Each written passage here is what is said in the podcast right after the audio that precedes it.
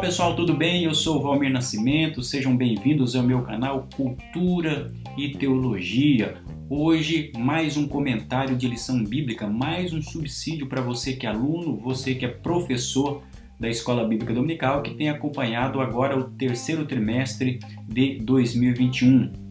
Estamos estudando sobre os livros dos reis, primeiro e segundo livro de reis. Estamos chegando agora à terceira lição do trimestre, que tem por título Acabe e o profeta Elias.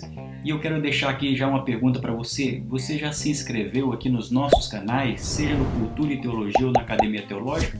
Se ainda não se inscreveu, inscreva-se logo, faça parte das nossas comunidades para receber uma notificação todas as vezes que eu postar um novo conteúdo aqui nesses canais, ok? E também eu deixo aí as minhas redes sociais para que você possa me acompanhar. Eu tenho feito algumas publicações e assim você me segue lá e eu estarei sempre postando algo novo para você, ok, gente? Então vamos para o comentário dessa lição de hoje, que é a terceira lição do trimestre, que tem por título Acabe e o profeta Elias. O textuário da lição de hoje diz assim: Saberás, pois, que o Senhor teu Deus é Deus, o Deus fiel, que guarda o conserto e misericórdia até mil gerações aos que amam e guardam os seus mandamentos. Deuteronômio capítulo 7, verso 9. A verdade prática da lição de hoje diz: Deus é Pai de amor, bondade e misericórdia abundantes. Contudo, todo pecado e desobediência ao Senhor trazem consequências inevitáveis à vida humana. Então, na lição de hoje, estudaremos sobre dois personagens do Antigo Testamento, dos livros dos reis, mais especialmente no primeiro livro dos reis, que são esses personagens, o rei Acabe, de um lado, e o profeta Elias, de outro lado. Através dos relatos bíblicos, nós iremos ver os erros do rei Acabe e também as suas consequências. E ao mesmo tempo, nós iremos ver a obediência, a fidelidade e até mesmo a coragem do profeta Elias e também as consequências e as aplicações espirituais. O que, que nós aprendemos com esses dois homens do Antigo Testamento? Vamos ver o que diz o comentário logo na introdução. O comentarista diz assim: Acabe foi um dos mais perversos reis de Israel. Durante seu reinado, ele permitiu que seus terríveis pecados o desviassem completamente dos mandamentos sagrados e do temor a Deus. 1 Reis, capítulo 16, verso 30. Além da desobediência já instalada em seu coração, casou-se com a ímpia Jezabel, como vamos estudar, que o induziu aos caminhos de morte. Suas más ações provocaram uma grande seca em Israel episódio que mais tarde o colocou frente a frente com o profeta Elias, que é o que nós iremos estudar hoje. Antes de entrarmos no primeiro tópico que fala sobre o casamento de Acabe com Jezabel, vale dizer que na segunda lição estudamos sobre os reis Roboão e Jeroboão. E vale destacar que hoje estaremos estudando sobre Acabe, mas não significa dizer que na sequência dos reis de Israel, Acabe seja o seguinte. Não, na verdade, Acabe é o sétimo rei do reino do norte, ou seja, é o sexto depois de Jeroboão. É importante fazer esse destaque porque, obviamente, o comentário bíblico das lições bíblicas não tem condições de analisar a vida de todos os reis que constam nesses dois livros bíblicos. E para isso foram selecionados aqueles que são mais importantes, aqueles cujas narrativas são fundamentais para entendermos ou para extrairmos lições espirituais. Muito bem, o primeiro tópico fala sobre o casamento de Acabe com Jezabel. Então nós iremos estudar um pouco do perfil desse rei de Israel chamado Acabe.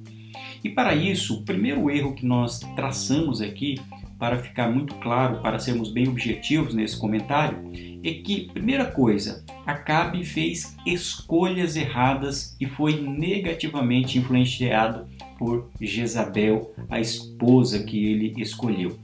A primeira decisão que foi trágica na vida de Acabe como rei e, sobretudo, como pessoa, Acabe escolheu casar-se com Jezabel. E quem era Jezabel? Jezabel era uma mulher fenícia, isto é, não era israelita. Ela era filha do rei de Tiro. O objetivo de Acabe ao fazer esse casamento era exatamente conquistar apoio político e também é, poder dentro daquele contexto.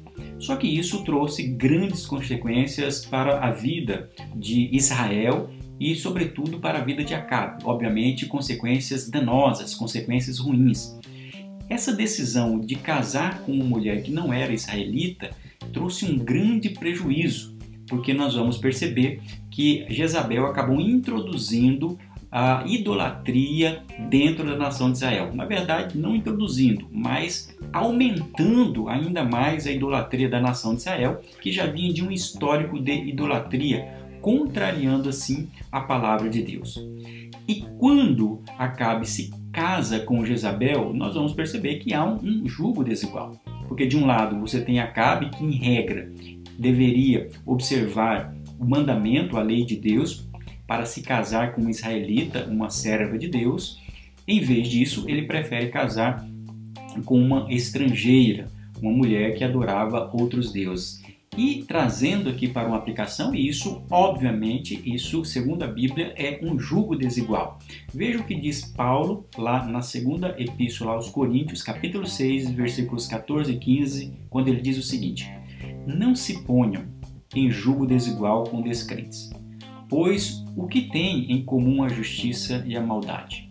O que comunhão pode ter a luz com as trevas? Então, aqui já é uma aplicação dessa lição, no sentido de que é completamente inviável um crente, uma pessoa que quer servir a Deus, que quer seguir os mandamentos de Deus, a lei de Deus e está preparando o seu casamento, venha escolher uma pessoa que professe uma religião é, e que tenha valores completamente opostos àquilo que a Bíblia manda. Então, nós já temos aqui é, um, grande, um grande ensinamento com essa decisão desastrosa por parte de Acabe. Veja o que acontece ali com o casamento entre Acabe e Jezabel. Obviamente que Acabe já tinha um perfil equivocado, Acabe já tinha é, é, é, é, erros na sua vida. E é interessante que a Bíblia vai apresentar Acabe como o rei mais perverso, o rei mais ruim que a nação de Israel teve. A Bíblia diz, inclusive, que ele fez o que o Senhor reprovava, mais do que qualquer outro rei. Isso está registrado em 1 Reis, capítulo 16, e o verso 29. E é interessante que a Bíblia já havia registrado isso em relação ao pai de Acabe por nome Onri, ou seja, o pai de Acabe já era um rei que havia pecado muito mais do que os reis antes dele. E quando chega em Acabe, a Bíblia diz que Acabe pecou mais do que os outros reis anteriores, inclusive o seu pai. Significa dizer, portanto, que Acabe, sem sombra de dúvidas, foi o pior rei da nação de Israel. Um homem realmente é, que é apresentado de forma negativa, um homem que levou a nação de Israel à idolatria. E isso trouxe reflexos espirituais para toda a nação de Israel. E quando Acabe se casa com Jezabel, nós vamos perceber que a Bíblia diz que ela trouxe né, a idolatria para dentro da nação de Israel. Porque a Bíblia diz que eles passaram a prestar culto a Baal, a adorá-lo. E isso ali em Samaria, em um templo que foi construído pelo próprio, próprio Acabe. Aí você veja, um rei que deveria honrar Jeová, o Deus da nação de Israel, constrói um templo para adorar, adorar Baal, o Deus que era adorado ali por Jezabel. E quando nós começamos a olhar o perfil de Jezabel nas Escrituras, sabemos que ela é apresentada por conta das suas ações, por conta das suas decisões, por conta das suas estratégias, e ela é também apresentada de forma negativa. Não era para ser diferente. Por quê? Porque é uma mulher perversa, é uma mulher carnal e, sobretudo, é também uma mulher diabólica. Nós vamos olhar para os atos de Jezabel, ali no Antigo Testamento, nós vamos ver várias ações que confrontam diretamente a palavra de Deus e são ações completamente reprováveis, porque ela promoveu luxúria, ela promoveu feitiçarias, ela promoveu paganismo, sincretismo religioso. Uma das ações mais terríveis foi exatamente esse sincretismo religioso, querer conciliar a adoração ao Deus verdadeiro com a adoração a Baal e transformar em uma única religião. Ela promoveu também a prostituição e outras carnalidades, e tudo isso com a aprovação de Acabe. Jezabel ela é tão prejudicial, tem condutas tão equivocadas que a Bíblia vai chamá-la de prostituta, como nós lemos em 2 livro de Reis, capítulo 9, e o versículo 22. Aliás, nós vamos ter uma advertência inclusive no Novo Testamento, no livro de Apocalipse, quando Jesus direciona as suas cartas aos anjos das igrejas quando ele escreve à igreja de Éfeso, veja o que ele diz. Diz assim: Tenho contra ti que toleras Jezabel, mulher que se diz profetiza, ensine e engane os meus servos para que se prostituam e comam dos sacrifícios da idolatria. Então, Jezabel é uma mulher que encarna, de fato, a carnalidade, a estratégia demoníaca, diabólica e, sobretudo, perversa, que está completamente distante dos planos de Deus. É a mulher que encarna a ideia de prostituição e que busca tão somente os seus próprios desejos, os desejos da carne. E isso nos chama a atenção que, além de tudo isso, uma mulher que vai influenciar negativamente a Cabe, a Bíblia vai demonstrar que ela também ela perseguia os verdadeiros crentes. Além de conduzir a nação de Israel à idolatria, ainda perseguia os profetas de Deus, porque a Bíblia diz que ela mandou matar os profetas de Deus. Somente não conseguiu matar todos os profetas de Deus, porque a Bíblia registra que Obadias conseguiu ainda proteger é, alguns, resgatando as suas, as suas vidas. O segundo erro que nós vamos perceber em relação a Acabe, esse rei que é desaprovado por Deus, é que ele foi invejoso e também infantil ao dar ouvidos à sua mulher.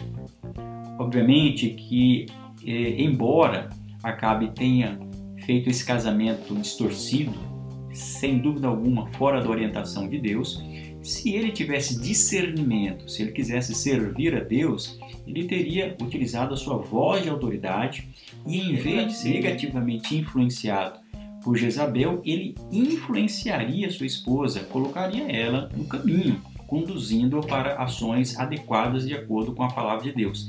Mas em vez disso, ele que foi influenciado por ela. E há um relato, inclusive, que demonstra toda essa infantilidade, a imaturidade por parte de Acabe, é que a Bíblia relata que ele desejou, ele quis ter a vinha, ele queria possuir a vinha de um homem chamado Nabote, um homem certamente muito simples. E essa vinha estava ao lado do palácio, portanto, Acabe viu aquela vinha, desejou é, tê-la para si e ele vai então e solicita Nabote aquela vinha, dizendo: Olha, eu quero esta vinha, então eu te darei uma outra vinha em uma outra localidade. Porém, Nabote não aceitou isso. Nabote rejeitou a proposta por parte do rei, dizendo: Olha, eu não posso aceitar essa proposta porque esta vinha é a herança dos meus pais. Ou seja, Nabote queria preservar a herança e era uma tradição na nação de Israel. Quando uma propriedade vinha, é claro, como herança dos seus pais, era algo natural por tradição que os seus filhos mantivessem aquela propriedade. E naquele caso, Nabote queria guardar aquilo. É interessante ali o resultado daquilo. Primeiro em relação a Acabe, isso magoa, magoa em outras palavras o rei Acabe, ele fica magoado. Né? A Bíblia vai dizer que ele muda a feição e vai se deitar né, e isso, essa atitude revela infantilidade por parte de Acabe, um homem imaturo. Obviamente que ele tinha muitas outras vinhas, tinha muitas outras propriedades, mas ele queria aquela vinha de Nabote. E quando Nabote rejeita, obviamente com toda razão, o pedido do rei, porque ele queria preservar aquilo, até porque o rei queria aquela vinha para quê? Simplesmente para fazer uma horta. Ora, entre princípios a serem preservados, o que era mais importante ali era preservar a tradição e o valor que aquele bem representava para Nabote. E é interessante que quando Acabe recebe aquela negativa por parte de Nabote, ele vai chorar, ele vai lamentar. E, e daí Jezabel vê o semblante caído por parte de eh, Acabe e cria, portanto, uma estratégia, todo um plano diabólico para destruir a vida daquele homem simples chamado Nabote. E isso se dá através de uma criação de um falso testemunho, é criado um falso testemunho dizendo, em outras palavras, que Nabote estava em uma ocasião de jejum que foi apregoado a toda a nação de Israel, então é uma estratégia diabólica e carnal que é levantada simplesmente para destruir a vida daquele homem. E são levantados então é, falsos testemunhos dizendo que Nabote é, havia blasfemado contra Deus e isso resulta na morte de Nabote. Aqui nós temos uma aplicação para todo esse cenário. De um lado, nós temos um rei infantil, sem estrutura, que quer simplesmente atender os seus desejos e que é completamente influenciado e negativamente influenciado, principalmente para arquitetar a vida, é, um plano para tirar a vida de um homem justo de um homem simples. Infelizmente, isso às vezes pode acontecer. Talvez às vezes não para tirar a vida, mas para passar por cima de pessoas mais simples que querem resguardar os seus valores e os seus princípios. Por outro lado, nós temos uma aplicação e um ensinamento muito bonito com relação à atitude de Nabote. Ou seja, Nabote queria preservar a herança dos seus pais. Isso custou a vida dele, mas ele sabia que mais importante do que cair na graça do rei, atender ao desejo do rei, era manter aquilo que ele tinha de mais importante, que era a herança dos seus pais. E não é isso que acontece na sociedade? Quando o mundo, quando pessoas descrentes, quando é, é, indivíduos querem retirar aquilo que há de mais valioso para nós, que são as nossas crenças, os nossos valores, ainda que o mundo tente retirar e, e negociar, oferecendo algo em troca, em vez de termos aquela atitude de acabe para atender os nossos desejos, os nossos prazeres, o mais importante é fazermos como fez Nabote, que é valorizar a nossa tradição, os nossos valores, aquilo que nós recebemos como herança dos nossos pais, ou seja, os valores do Evangelho. E nós vamos também perceber que há uma aplicação aqui quando observamos é, a forma como Acabe ouviu a Jezabel. Essa mulher, como nós afirmamos, uma mulher vingativa, uma mulher carnal e uma mulher, sobretudo, diabólica. A vida ali de Acabe foi ao fracasso exatamente por dar ouvido a uma mulher sem orientação da parte de Deus. Isso é uma aplicação também na vida cristã, quando um homem ou uma mulher cristã casa-se com um cônjuge fora da orientação de Deus, escolhe um cônjuge fora da orientação de Deus. E isso leva-o muitas vezes a tomar decisões equivocadíssimas na sua vida. Decisões em relação à família, em relação à igreja, em relação ao trabalho. Porque a Bíblia fala muito bem e é importante que exista o casamento. Porque o homem não foi feito para ficar só. Mas para que o casamento ele seja abençoado, a união conjugal deve ser entre pessoas que adoram ao mesmo Deus e que têm os mesmos planos. Uma pessoa que tenha bons projetos para a sua vida espiritual, mas se não tiver uma companheira ou um companheiro que o ajude, que dê bons conselhos a ele, infelizmente vai naufragar na fé. Infelizmente, isso trouxe grandes prejuízos para Acabe ao dar ouvidos para Jezabel. E a Bíblia vai inclusive chamar a atenção né, em Provérbios capítulo 7, principalmente a partir dos versículos 24 a 27, para o cuidado do jovem em relação à mulher adúltera. E um outro, um outro aspecto que nós podemos aplicar aqui em relação a Jezabel é entender que os erros de Jezabel e também de Acabe não passaram em vão. A Bíblia diz que Elias profetizou sobre a morte dela, dizendo que os cães a devorariam. 1 Reis, capítulo 21, versos 23 a 27. Então, a maldade que foi cometida por ela, as estratégias, a atitude vingativa para tirar a vida de pessoas e perseguir homens de Deus, isso trouxe uma consequência e um resultado. E para isso nós lembramos o que está escrito em Gálatas capítulo 6 e o versículo 7 que diz assim: Não erreis, Deus não se deixa escarnecer. Tudo que o homem semear, isso também se fará. É a lei da semeadura. É a lei da semeadura. Aquilo que se planta, se colhe. Se planta coisa boa, colhe-se coisa boa. Planta-se coisa ruim, colhe-se coisa ruim. E é, é, colhe-se na proporção daquilo que se plantou. É a lei da semeadura. Então, se a pessoa plantou, ela vai colher, seja nessa vida ou seja na vida futura.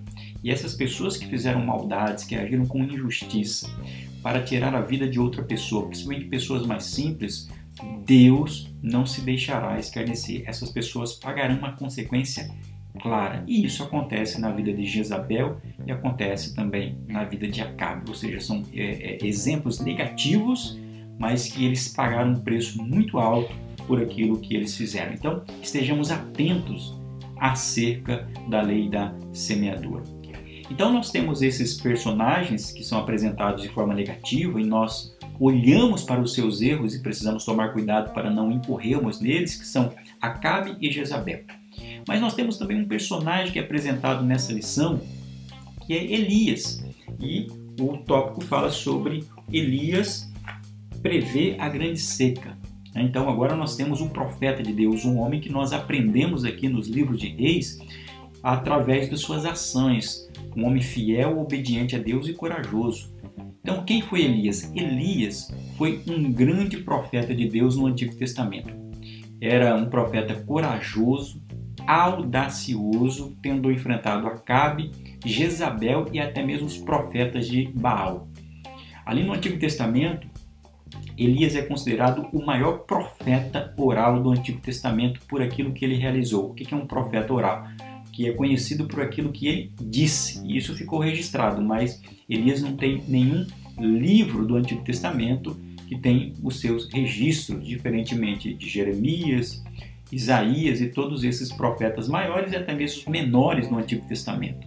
Elias é um grande profeta por conta daquilo que ele falou e de algum modo isso ficou registrado através dos textos que temos na atualidade. Então era um grande, era um homem usado por Deus de maneira magnífica e com, com grande coragem. A Bíblia diz, diz que ele profetizou acerca da seca em Israel. E isso é interessante, né? Isso veio como um juízo de Deus sobre Acabe. E é interessante esse paralelo. Enquanto Jezabel adorava a Zera e também a Baal, a Zera era o deus da chuva, ou seja, o deus que trazia uma, uma, uma bênção, trazia chuva para que as pessoas pudessem plantar e colher. Ou seja, era um deus pagão. Enquanto isso, Deus vai mandar um período de seca. Mas por quê? Porque Deus estava mostrando ali, através dessa ação, que Ele é o verdadeiro Deus da natureza.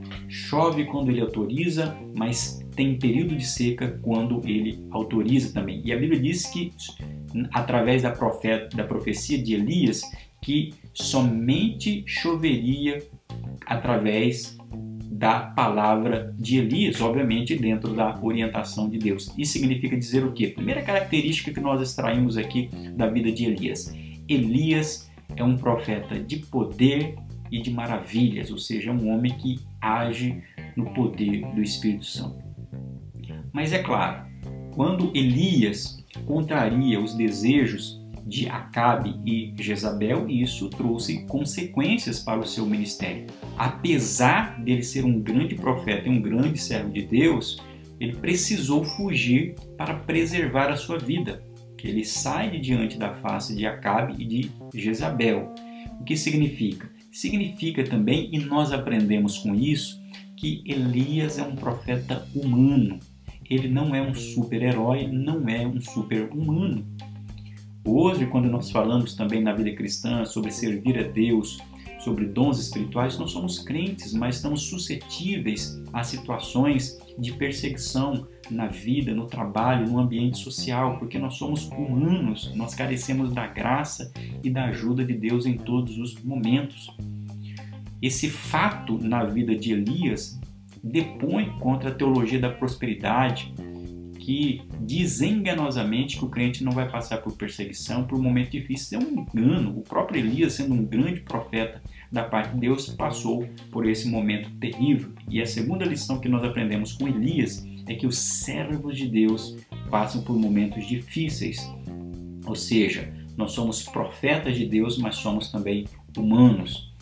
A terceira lição que aprendemos com Elias é que Elias é sustentado pelos corvos e depois pela viúva de Sarepta. Ou seja, isso significa que, mesmo fugindo diante de Acabe e Jezabel, nós vemos a graça de Deus, a providência de Deus sobre a vida do profeta Elias. O que, que nós aprendemos com isso? Elias é um profeta que vive pela graça e pela providência de Deus. Ele sabia que ele não era autossuficiente que toda a capacidade espiritual não vinha dele, ele precisava da graça de Deus para vir na vida dele. Isso é muito importante quando nós olhamos para esse relato das Escrituras. A quarta lição que aprendemos com Elias é que Elias é acusado de ser um perturbador de Israel por Acabe. E aqui nós chegamos ao terceiro tópico da lição. Porque quando Acabe se encontra com Elias, nós vamos perceber que Elias é chamado por Acabe de perturbador de Israel, ou seja, ele foi Acabe estava dizendo que Elias estava perturbando a nação de Israel, ou seja, estava provocando danos para a nação de Israel. Obviamente que não era esse o foco, né? Quem está na direção de Deus ali é Elias e não Acabe. E se tinha alguém que estava perturbando e tirando a nação de Israel do seu propósito não era Elias, mas era o próprio Acabe. E quando Elias se encontra com Acabe, ele precisa ouvir isso. Mas por que Elias foi chamado de perturbador da nação de Israel? Isso acontece porque Elias, todas as vezes que ele falava e as suas ações, ele fazia isso como um profeta que era politicamente incorreto. Ou seja, Elias não era um profeta politicamente correto que falava aquilo que o rei ou aquilo que a nação queria ouvir. Ele falava aquilo que Deus mandava ele falar, ainda que isso provocasse algum tipo de desconforto no rei ou na nação de Israel.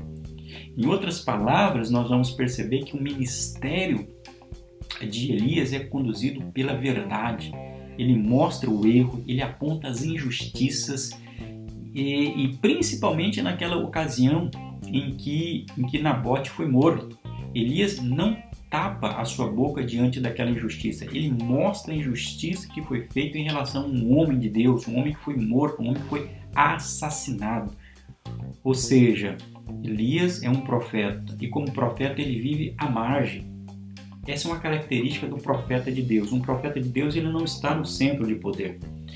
É diferentemente do rei, que tem uma autoridade, que está no centro de poder, e é diferentemente do sacerdote que está no centro da atividade religiosa. O profeta está à margem. E quando ele vive à margem, ele olha, obviamente, com os olhos de Deus, vê os erros e aponta esses erros. É isso que um profeta faz. Então, o que nós vamos aprender aqui é que Elias é chamado de perturbador porque ele estava falando a verdade. E isso não agradava Acabe. O fato é que a aplicação que nós extraímos daqui é que os profetas de Deus nos dias atuais eles são críticos sociais, são críticos culturais são críticos políticos e até mesmo críticos religiosos, porque quando existe alguma coisa que está fora da vontade, do, dos princípios, dos valores, daquilo que Deus estabeleceu para a sua igreja, um profeta se levanta para falar aquilo que a Bíblia estabelece, para exortar, como diz Paulo no Novo Testamento, para, para, para edificar a igreja do Senhor. E nos nossos dias nós precisamos de profetas como Elias, com a mesma coragem de Elias, para profetizar e mostrar os erros dos líderes religiosos em alguns momentos, para apontar os erros e as mazelas que acontecem na cultura contemporânea, mas também para demonstrar os erros que acontecem no ambiente político e apontar as idolatrias, sejam as idolatrias religiosas, quando o povo cristão começa a levantar falsos ídolos que não é o verdadeiro rei, o verdadeiro Deus da nação de Israel e é o Deus verdadeiro da igreja, mas também ídolos políticos através de ideologias políticas. E se tem um âmbito que a igreja do Senhor precisa levantar a sua voz profética, é exatamente nesse ambiente, ou seja, não se valendo de uma mensagem politicamente correta.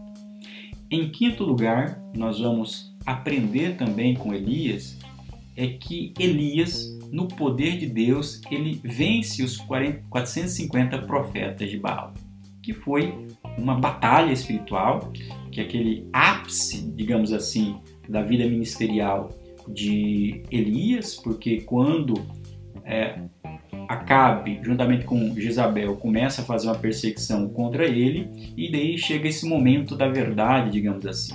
E o resultado nós sabemos: 450 profetas se levantam é feita ali uma batalha, né, uma disputa em que são colocados ali um, um, sacrifício, enquanto os profetas de Baal clamam a Baal, ali fica Elias esperando. Então a Bíblia diz que esses profetas de Baal invocam a Baal, passam o dia todo e chega o período da tarde invocam a Baal, mas não tem nenhuma resposta atendida. E nós vemos na sequência uma resposta da parte de Deus a uma oração simples, mas muito poderosa, quando Elias ora a Deus e para ele mostrar que ele é o verdadeiro Deus, e a Bíblia diz que Deus manda fogo e consome aquele sacrifício que estava ali respondendo à oração de um homem de Deus, de um profeta de Deus, que é Elias, demonstrando que o único e verdadeiro Deus é o Deus de Israel e não Baal. Ou seja, o que nós vemos com isso? Que Elias era um profeta de oração. Não há como ser profeta sem ter uma vida de oração. É a aplicação que nós extraímos aqui desse momento na vida de Elias. Era um homem que falava com ousadia, com coragem, mas antes disso ele tinha uma vida baseada na oração, na busca a Deus. Em sexto lugar, Aí o que acontece na vida de Elias? Ele foge para Oreb. Óbvio, a perseguição aumenta na vida dele. E ele passa por um período, inclusive, de medo e de angústia. Nós sabemos que no Oreb, ali a Bíblia diz que ele foge de medo. Agora você observe, nós temos um profeta ao mesmo tempo corajoso, como Elias, que enfrenta o rei e a sua rainha perversa, enfrenta os profetas de Baal, mas em um outro momento ele já fica com medo que alguém venha tirar sua vida. E por que isso acontece? Por que, que Elias parece oscilar entre a coragem e o medo, entre a audácia e a retidão em relação a essas questões? Porque é aquilo que eu havia dito. Elias não é super-humano, não é um homem de ferro, é um crente que quer servir a Deus, ele tem também os seus momentos de angústia, os seus momentos de medo. E ter medo em alguns momentos é algo natural na vida do cristão. Isso é fundamental entendermos. Elias é um profeta de Deus, mas ele é frágil. Não existe nenhum profeta de Deus que seja um supercrente. Todo aquele que acha que é um supercrente foi destruído pelo inimigo. Então, é uma grande virtude saber que nós somos frágeis e que nós carecemos da graça de Deus. Então, como profeta, ele também tem esses momentos de dúvidas e carece da ação de Deus, do, do, da voz de Deus, do, da esperança, do renovo do Espírito na vida dele. É o que acontece conosco. Em um momento nós estamos é, é, buscando a Deus com aquela força, com aquele vigor, e outro dia talvez não estejamos assim. Por quê? Porque nós somos falhos, mas o que importa é nós é, carecermos, querermos que Deus sempre atue na nossa vida. E é interessante que quando ele está no Horeb, aí nós temos o resultado ali, né? Depois desse período de angústia, desse período de questionamento, Deus se revela ali a Elias no Horeb e dá uma resposta para ele dizendo: Olha, Elias, fique tranquilo, você não está só, porque além de você existem mais sete mil que não se curvaram ou que não curvaram seus joelhos perante Baal. Em outras palavras, quando Deus se revela ali a Elias no Horeb, ele está dizendo: Olha, fique tranquilo, eu estou contigo. Eu sei que você está com medo, mas eu estou ao seu lado. E tem mais, você não está sozinho. Existem muitos outros que estão me servindo ainda. Isso também foi uma grande lição ali para Elias, dizendo: Não, Elias, você não é o único. Sempre existe um remanescente. Eu acho que é muito bonito nós olharmos para a vida de Elias como esse profeta eloquente, corajoso, politicamente incorreto, que fala na orientação de Deus, independentemente daquilo que o rei vai, vai querer ouvir ou não. Mas ao mesmo tempo ele tem as suas fragilidades, as suas limitações, porque ele é humano, assim como nós somos humanos. Então acho que extraímos grandes lições da vida de Elias. E por outro lado, aprendemos também com os erros de Acabe e de Jezabel. Acabe que deu ouvidos a uma mulher sanguinária, injusta, uma mulher carnal e que ele próprio acabou sucumbindo e que foi considerado assim o pior rei da nação de Israel. E nós concluímos essa lição com a conclusão do comentarista que diz da seguinte forma: apesar da grande misericórdia de Deus sobre o rei Acabe, permitindo que o profeta Elias o exortasse a retornar aos caminhos do Senhor, porque ele foi exortado ele acabou levando seu reino à ruína. Não podemos permitir que a ignorância e a sequidão espiritual nos atinjam. Para isso, precisamos estar atentos à convocação divina ao arrependimento. Que possamos aprender e aplicar essas lições que estudamos nesta, nessa oportunidade à nossa vida espiritual. Que Deus abençoe a tua vida e nos vemos na próxima lição. Até lá.